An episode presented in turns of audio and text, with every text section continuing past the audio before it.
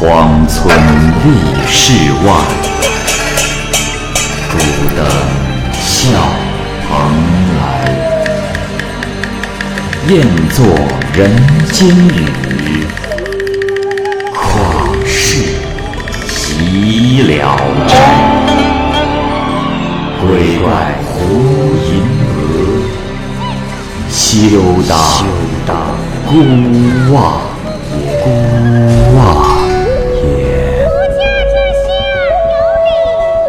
白话《聊斋故事》，《聊斋故事》之张鸿渐，蚂蚁播讲。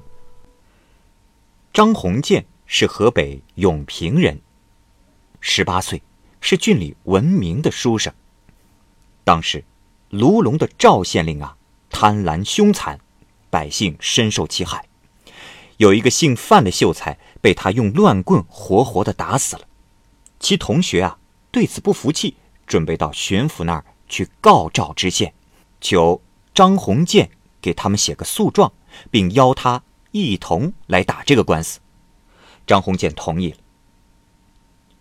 张鸿渐的妻子方氏聪明又美丽，听闻了此事，便劝告张鸿渐说：“相公，但凡秀才做事，一到成事可行，一同失败，则不可。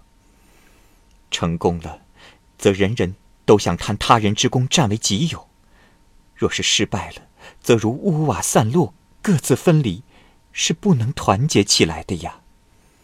如今，这是个权势的世界，黑白颠倒，是非不分。你又孤单一人，一旦有翻覆，还真有兄弟会与你相助吗？张鸿渐信服他的话，感到了后悔，便婉言谢绝了与他们同去的事，只是给他们写了状子的草稿。秀才们上报了巡抚，经过审讯啊，判断不出是谁是谁非。赵知县又拿了一大笔钱贿赂了审案的长官。那巡抚啊，也是个昏庸的人，就加了结党之罪给秀才们，并且把他们都抓了起来，又追查写状子的人。张鸿渐听到这个消息，非常的害怕，离家逃走，到了陕西凤翔境内，这路费就花光了。这天，天已经黑了，他在旷野里走来走去，不知道去哪儿好。正在为难的时候，忽然发现有一座村庄就在眼前，便快跑了过去。正巧啊，这村子里有一个老太太来关门，看见了张鸿渐，问他想干什么。张鸿渐就把实情告诉了他。老太太说：“呃，这……”公子啊，留你吃饭住宿都是小事，可是我这家中皆为女眷，留你实在是不方便呀。张鸿渐说：“啊，老人家，我也不敢有什么奢望，只希望能让我在室内住上一晚上，能够躲避虎狼也就足够了。”老太太这才让他进门来。关了门，给他了一个草垫子，嘱咐道：“哎，我说公子，我可是看你无路可走，十分的可怜，才私自准你留宿。明天天亮，你就得赶快离开。若是我家小姐看见你，可是要责备我的啊。”老太太离开之后，张鸿渐。倚墙假装入睡。忽然，一阵灯笼光的闪亮，看见老太太带着一位女郎。张鸿渐急忙躲到暗处，偷偷的看。只见那女郎是一位二十岁左右的美人。女郎走到门口，看见草垫，问是怎么回事。老太太如实的回答了。那女郎生气的说：“你们都把我的话。”当耳边风了吗？我是怎么交代的？这一家子都是老幼妇女，如何能留得不亲近的人？那人藏在哪儿了？张鸿渐害怕了，出来跪伏在台阶下。女郎仔细的问其姓名和家庭，脸色稍稍的缓和了点儿。啊，公子，我看你是个知书达理的人。罢了，明早快些走。但是，你这老奴才，居然不禀告一下，就这样随随便便的，哪里是招待客人的礼节？于是叫老太太引客人进屋，没过多久就放了精美的菜肴，饭后又拿出绣花锦被铺好床。张鸿渐心中十分的感激，便偷偷的询问女郎的姓氏。老太太说：“公子，我家姓施，老爷太太都去世了，只剩下了这三个女儿。方才公子见到的是大小姐，名叫顺华。”老太太走后，张鸿渐。看到桌上放着一部《南华经注》，便拿来置于床头，卧床翻看。忽然，顺华推门进来，张鸿渐放下书，慌忙来找鞋帽，准备迎接。顺华走到他的床边，按住他，让他坐下，说：“啊，公子不必起来，不用起来。”便倚床而坐，害羞地说：“公子。”我看你也是一个风流才子，我，我想把家托付于你，让你支撑门户。只是我这样不避嫌，自己向你说出来，你不会因为这样而不答应吧？张鸿渐惊慌的不知道该说什么好，只是说：“啊，呃呃，这，啊，姑娘，呃，说实话，我已经有家室了。”顺华笑着说：“哦，也看得出你是个老实人。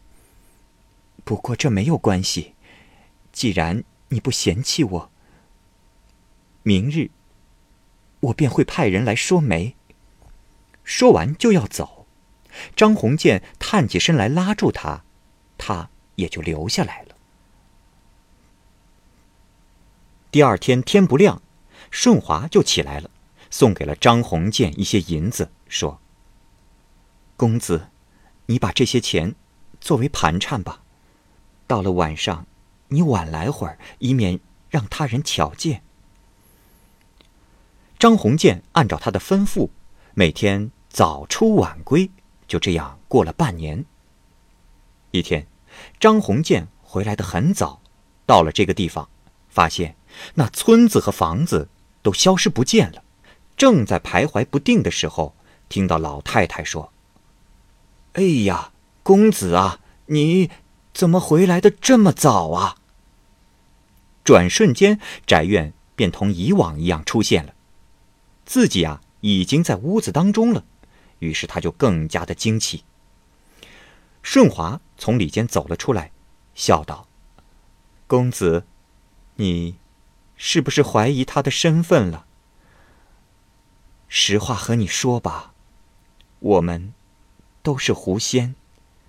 只是我与你前世有姻缘。若你要是觉得奇怪，那我们立刻分开吧。张鸿渐贪恋她的美色，也就安心的留了下来。晚上，张鸿渐对顺华说：“娘子，你既是仙人，呼吸之间。”必定能走上千里路吧？啊，我离开家已经三年了，一直惦念我的妻子和孩子。娘子，你可否带我回家一次啊？顺华听了这话，好像有点不太高兴，说：“公子，自夫妻之情来说，我自信对你一往情深。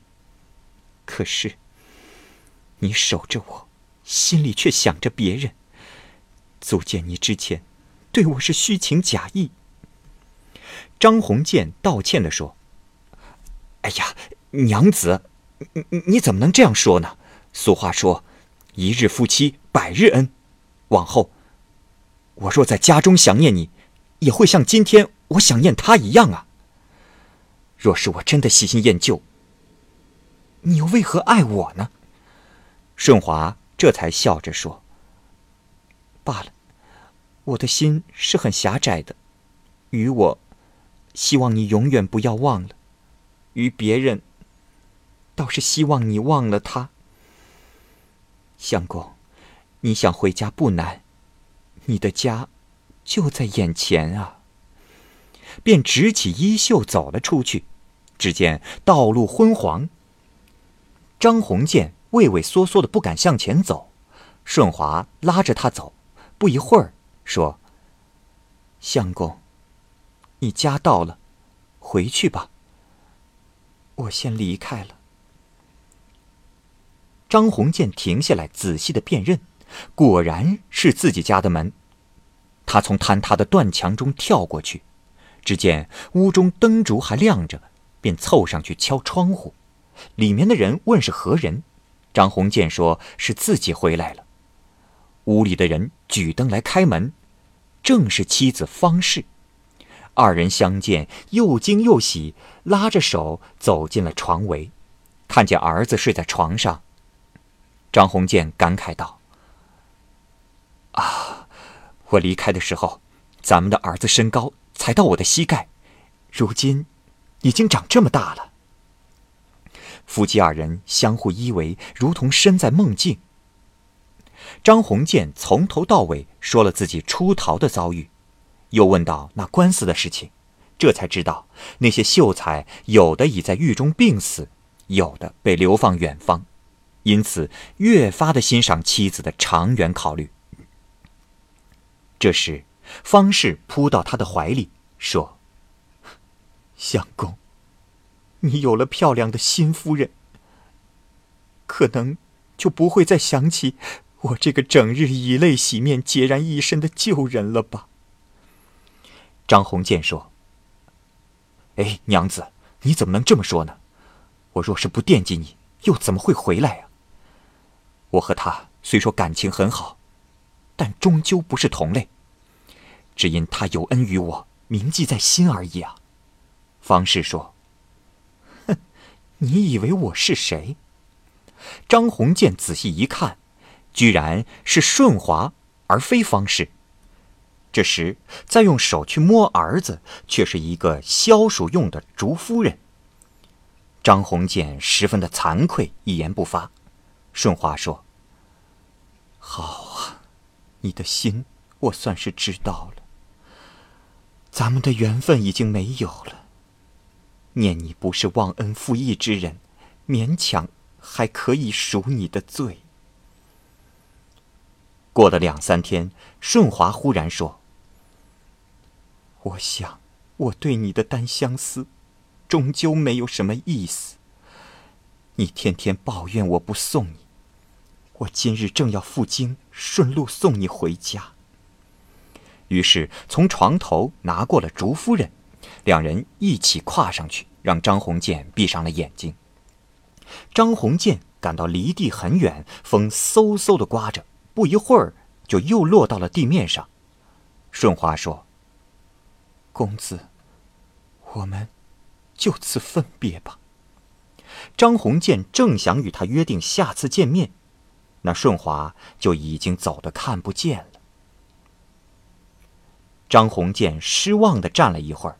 就听见村中有狗的叫声，看见模糊的树木和房屋都是故乡的景物，便顺着路向家走去。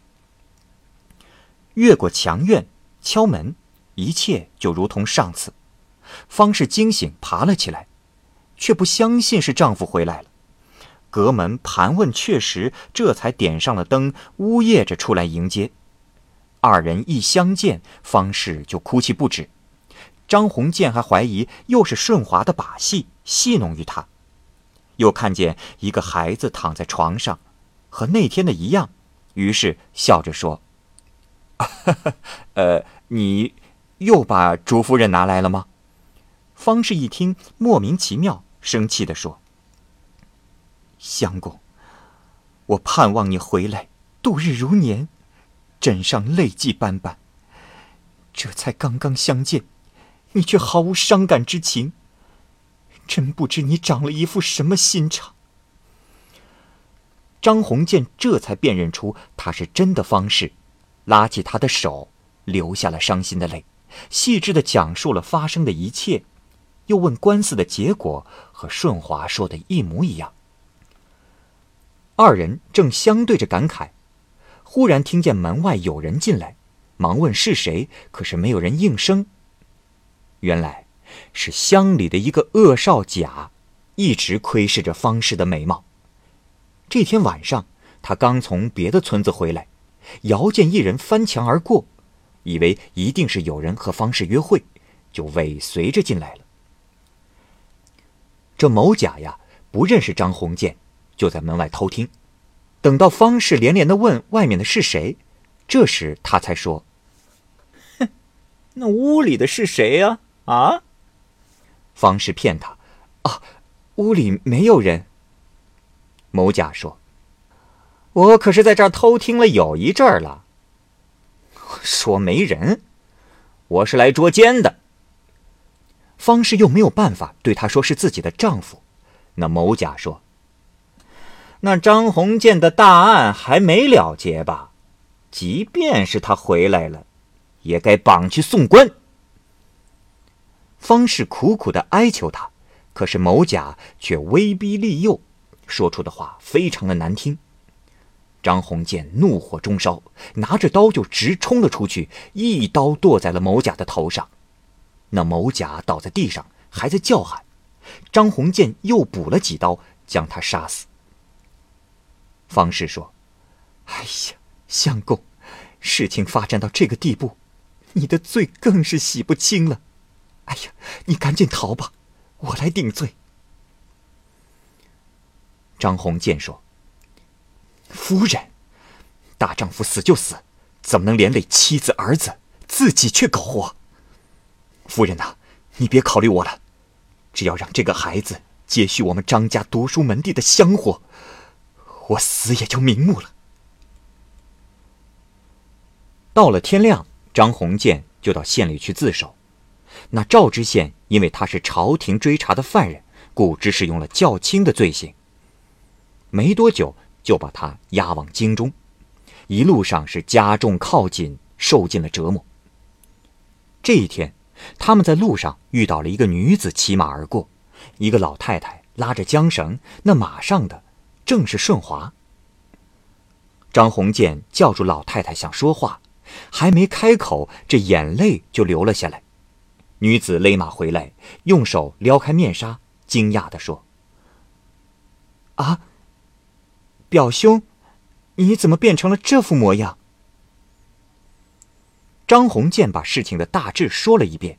那女子说：“唉，若依你平日所为，我应当掉头不理你。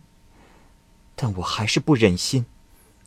啊，我家离这儿不远，那么也就请二位官差一同过去，吃饱了喝足再走。”于是几个人。就跟着他走了二三里路，看见了一座村庄，楼阁高大整齐。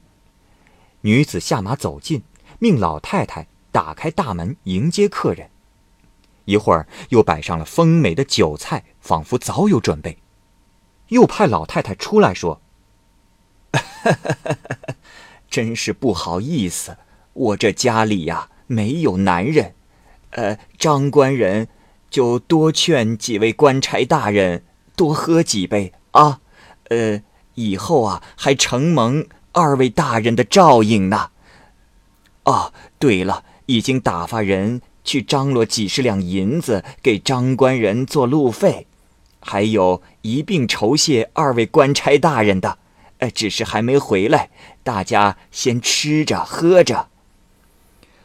两个官差暗自高兴，大肆的饮酒。并不考虑赶路。天色渐晚，两个官差全部都喝醉了。这时，顺华走了出来，指着枷锁，那枷锁便开了，拉着张鸿渐共跨一马，像龙一般的飞驰而去。不一会儿，顺华让他下马，说：“公子，你就在这儿下吧，我与妹妹已有约，在青海相见，因为你已经耽误了一阵子，让他久等了。张鸿渐问：“啊，娘子，你的大恩大德，我今生无法相报。我们何时还能重逢啊？”顺华不答，再问他，他就把张鸿渐推下马走了。天亮之后，张鸿渐打探自己身处何处，原来到了太原。于是他到了城里，租了间屋子，以开课教学为生，化名公子谦。就这么着，他在太原一住就住了十年。听闻官府再没有着急着抓他，他这才慢慢的往回家走。到了村口。不敢马上进村，只等到深夜才进去。到了家门口，只见院子的墙壁很高很厚，已经没办法再进去了，只好用马鞭敲门。许久之后，妻子才出来询问是谁。张鸿渐低声告诉了他。方氏啊，极为的高兴，连忙开门让他进来，却大声呵斥说：“哎呀，呃。”呃，少爷在京城没钱花了，就应该早点回家。为什么打发你三更半夜的跑来？进了屋，夫妻二人诉说近况，这才知道那两个官差逃亡在外，也一直没回来。他们说话的时候，外面有一个年轻的妇女踱步张望。张鸿渐问他是谁，方氏说：“啊，还没和你说，是儿媳妇。”张鸿渐又问：“哦，那儿子何在呀？”方氏回答说：“啊，他去太原参加乡试，还没回来。”张鸿渐流着泪说：“唉，我外出多年，孩儿都已经长大成人，都能传宗接代了。只是苦了你呀，夫人，让你熬尽了心血。”话还没说完，儿媳就已经把酒烫好了，做好了晚饭，满满的摆了一桌子。张鸿渐喜出望外。张鸿渐在家住了几天，都是藏在屋里不敢出门，唯恐别人知道。这天晚上，夫妻二人刚刚躺下，忽然听到门外十分的热闹，有人用力的捶门，二人吓坏了，一起起来，听见有人说。哎，这宅子有后门吗？他们呀更加的害怕，急忙用门扇代替梯子，送张鸿渐跳墙逃了出去。继而方氏才去门口询问情况，这才知道啊，是儿子中了举来报告的。方氏大喜，非常后悔让张鸿渐逃跑了，但是已经追不上了。这天夜里，张鸿渐在乱树荒林中逃奔。急不择路，天亮的时候啊，已经极度困倦了。开始他本来想往西走，一问路上的行人，方才得知距离京城的路已经很近了。于是就进了一座村子，想要卖了衣服换碗饭吃。这时他进了一个大宅院，这院墙上啊贴有科举考中者的喜报。于是他近前一看，方知这家人姓许，是新中的孝廉。没多久，只见里面走出来了一位老翁。张鸿渐迎上去行礼，并说明自己想换碗饭吃。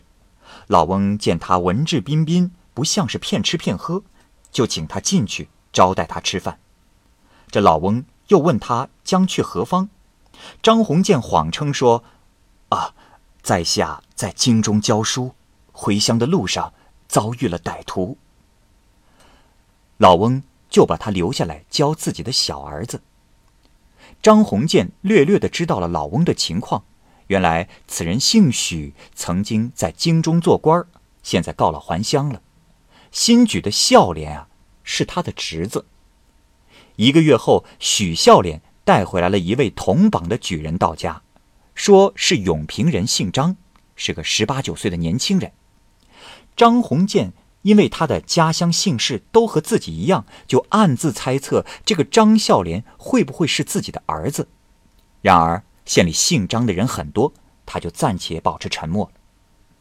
到了夜里，那许孝廉从行李中拿出了一本记载同科举人的童年录，张鸿渐急忙借过来仔细的翻读，得知那张笑脸果然是自己的亲骨肉，不由得流下泪来。可是大家不知道啊，正在吃惊之时，问他怎么回事，他就指着上面的名字说：“啊，那张笑莲就是我的儿子啊。”随后，他讲述了自己的经历。张孝廉看见自己的父亲，抱头痛哭。许家叔侄不停的安慰，才使二人转悲为喜。许翁便给几位御史写信，并送给他们礼物，为张鸿渐的官司疏通。父子二人这才得以一同回家。方氏自从得到了儿子的喜报之后，整天因为张鸿渐逃亡在外。而非常的悲伤。这时忽闻自己的儿子已经回家，他心中更加的难过。可是没多久，看见了爷俩一块进了屋，惊奇不已，好像丈夫是从天上掉下来的一般。于是她追问事情的原因，才同大家一样的悲喜交集。某甲的父亲呀，这时看到张鸿渐的儿子已中了举人。也不敢再有报复之心了，那张鸿渐也就格外优厚地照顾他，又完整地讲述了此事的情况。某甲的父亲实在是感到惭愧，也就不再追究了。两家成了世交好友。